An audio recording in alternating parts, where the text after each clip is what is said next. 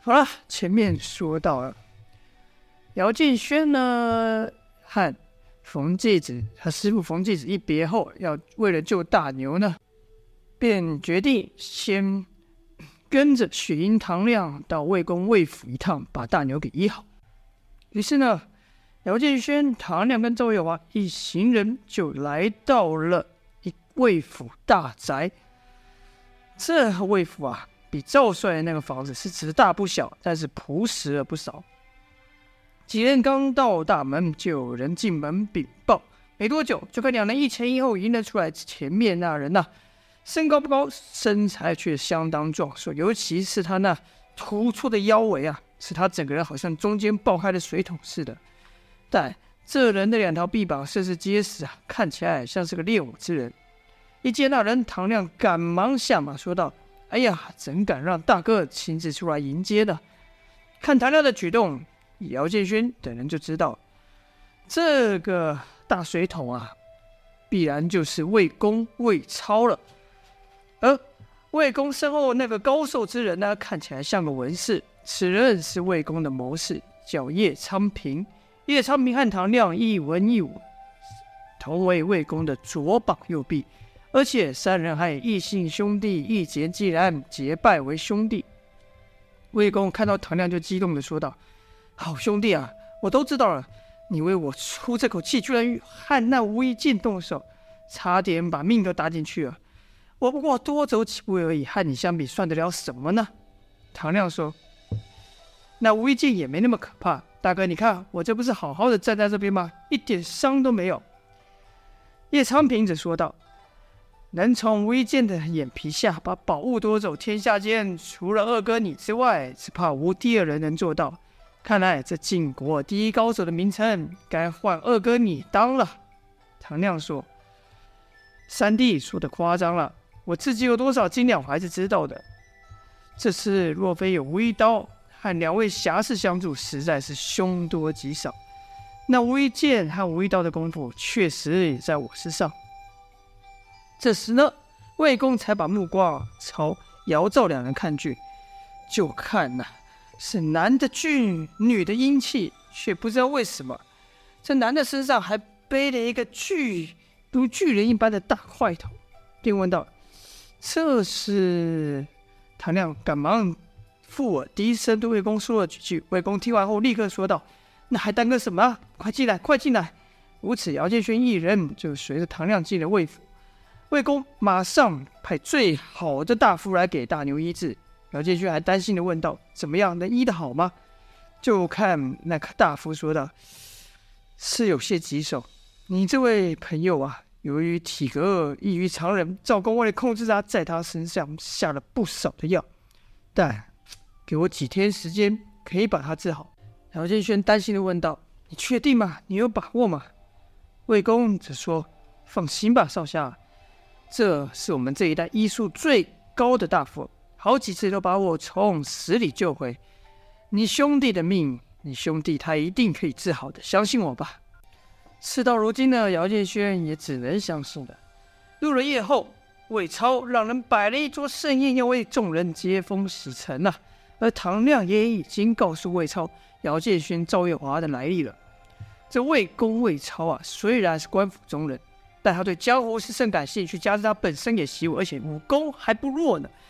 一听到姚建轩是道家三杰冯继子这样传奇人物的徒弟，眼睛又是一样。至于对赵天烈啊，魏超就没什么多大反应了。几人分宾主落座之后，魏超就说：“什么都不必说，先吃个饱，有什么话吃饱再聊。”姚建轩自然也不客气，几天时间没好好吃上一顿，是又饿又渴，夹开。腮帮子就大吃，而赵月华不用说了，自小就跟那些江湖豪杰生活在一起，哪里会客气呢？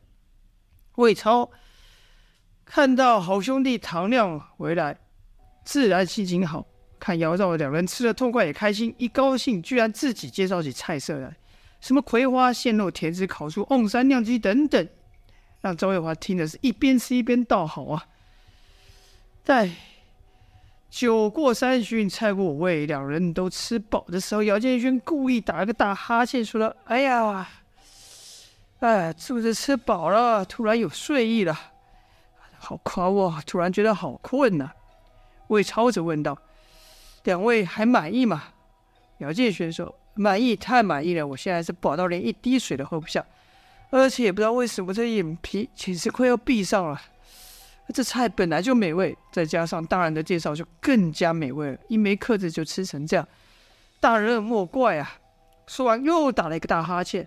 魏超笑道：“不怪，不怪，都忘了你们刚脱离那姓赵的虎口啊！瞧我这一高兴，话就没停下来。”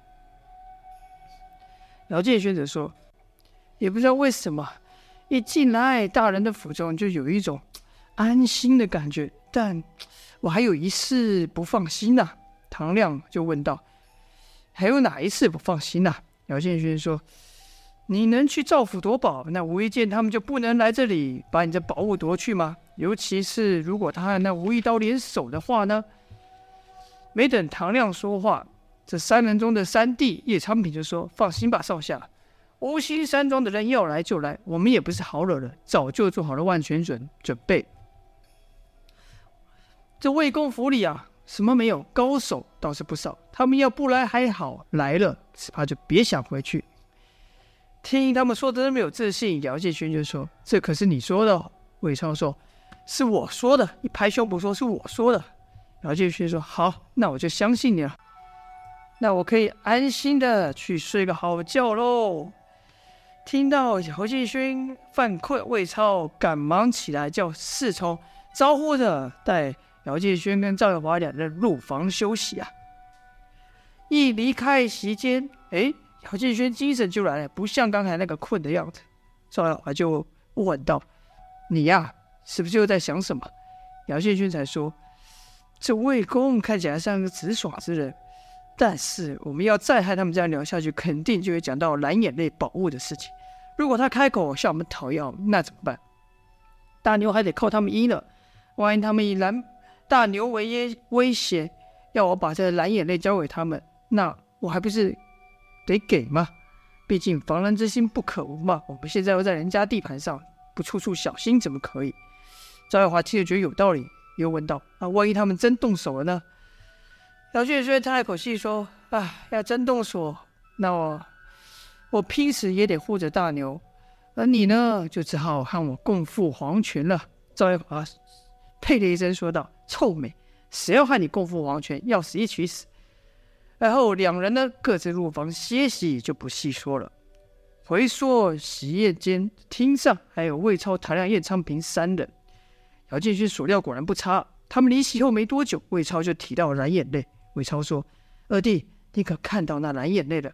那宝物还在那姓赵的手中，还是被那姓韩的夺去了？”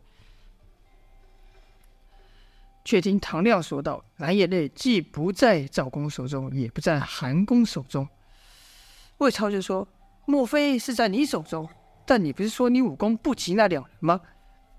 唐亮笑了笑说：“大哥说的不错，但蓝眼泪确实也不在我手中。”此话一出，魏超、叶昌明都觉得奇怪，说道：“那蓝眼泪莫非凭空消失了？”唐亮这才说：“那蓝眼泪啊，就在那两位小鬼的手上。”此言一出，魏超、叶昌明都觉得奇怪，莫名其妙。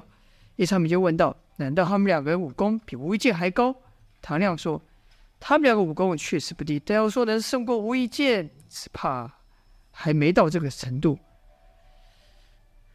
魏超听完后大笑道：“那这蓝眼泪就等于是我手中之物了。”此时叶昌平提醒道：“大哥，那蓝眼泪现在可是块烫手山芋，得之未必是好事啊。”魏超则说：“嘿，三弟，蓝眼泪乃稀世珍宝，人人都想得到，怎么会是烫手山芋呢？你是没亲眼见到那宝物才这么说，要是见到，肯定也会想将它占为己有的。”叶长平说：“好在我没见过，要我真得了那蓝眼泪这宝物，只怕没几日可活了。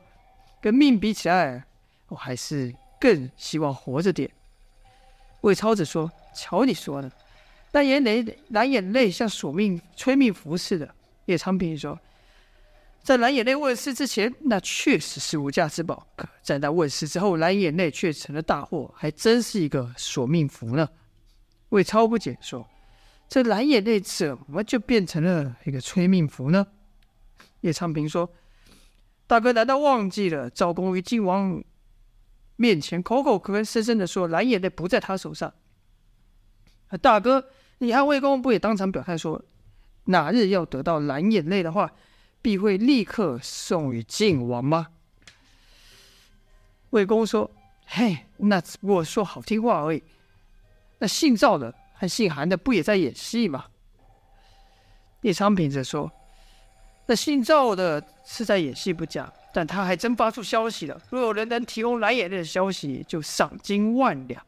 若能将蓝眼泪取来。”钱财珍宝任取外，还赠土地、房屋、美女，表明自己晋王之心呐、大哥，你想，要是让赵公知道这蓝眼泪现在你手上，他肯定会借题发挥。不说别的，光是安个欺君之罪就不得了了。晋王跟韩公肯定也会趁机收拾我们的。大哥虽然不怕，但若他们三方势力联合起来，也不好对付啊。魏超想了想，也觉得。叶昌平说的有道理，可毕竟宝物在前呐、不取未免有点不甘。就朝唐亮看去，询问他的意见。毕竟、啊，这蓝眼泪和姚建勋、赵耀华都是唐亮带来的。唐亮就说：“三弟说的不错，现在谁手上有蓝眼泪，谁就是目标。大哥，我看我们还是先别淌这浑水好。”魏超思索一番后说道：“嗯。”今日我和魏公联手对付那姓赵的，到时反而变成他们两个联手对付我，确实不好办。叶长平说：“二二哥去夺宝，本来就是为了挫一挫那姓赵的锐气，替大哥你争口气而已。如今事已办成了，何须惹祸上身呢？更何况大哥你为人一向实际，从不就是，从不是个。”爱惜珍宝玩物之人，依我看，你要争取那蓝眼泪，想必看个几眼就腻了。但后面的麻麻烦事却接踵而来，是得不偿失啊！魏超也是个明白人，听叶长平这一分析，便打消了夺取蓝眼泪的念头，说道：“不管如何，这次把那姓赵的给气坏了，也把那无心山中人给修理一顿，真是解气。”叶长平笑说道：“大哥若能趁此机会。”结交两股新势力，不是比起夺那蓝眼泪更有帮助吗？魏超听罢是开怀大笑，说道：“两位所言极是，所言极是啊！”而后三人就继续聊到在赵府发生的那些，包含唐亮是如何和吴一剑等人过招，而后又如何看到道家三杰的冯继子一展神威，大败吴一刀、吴一剑和吴兴山庄的杀手精锐们。魏超听的是恨不得自己在现场一睹当时的情况。蓝眼泪这三个字在席间没有人再提了。一日清晨呐、啊，姚建轩心恍恍惚惚之间，听到兵刃交击之声，是立刻起身。毕竟如姚所说，这是人家的地盘，自己对这魏公如何也不晓得，哪敢熟睡？所以是立刻出门查看。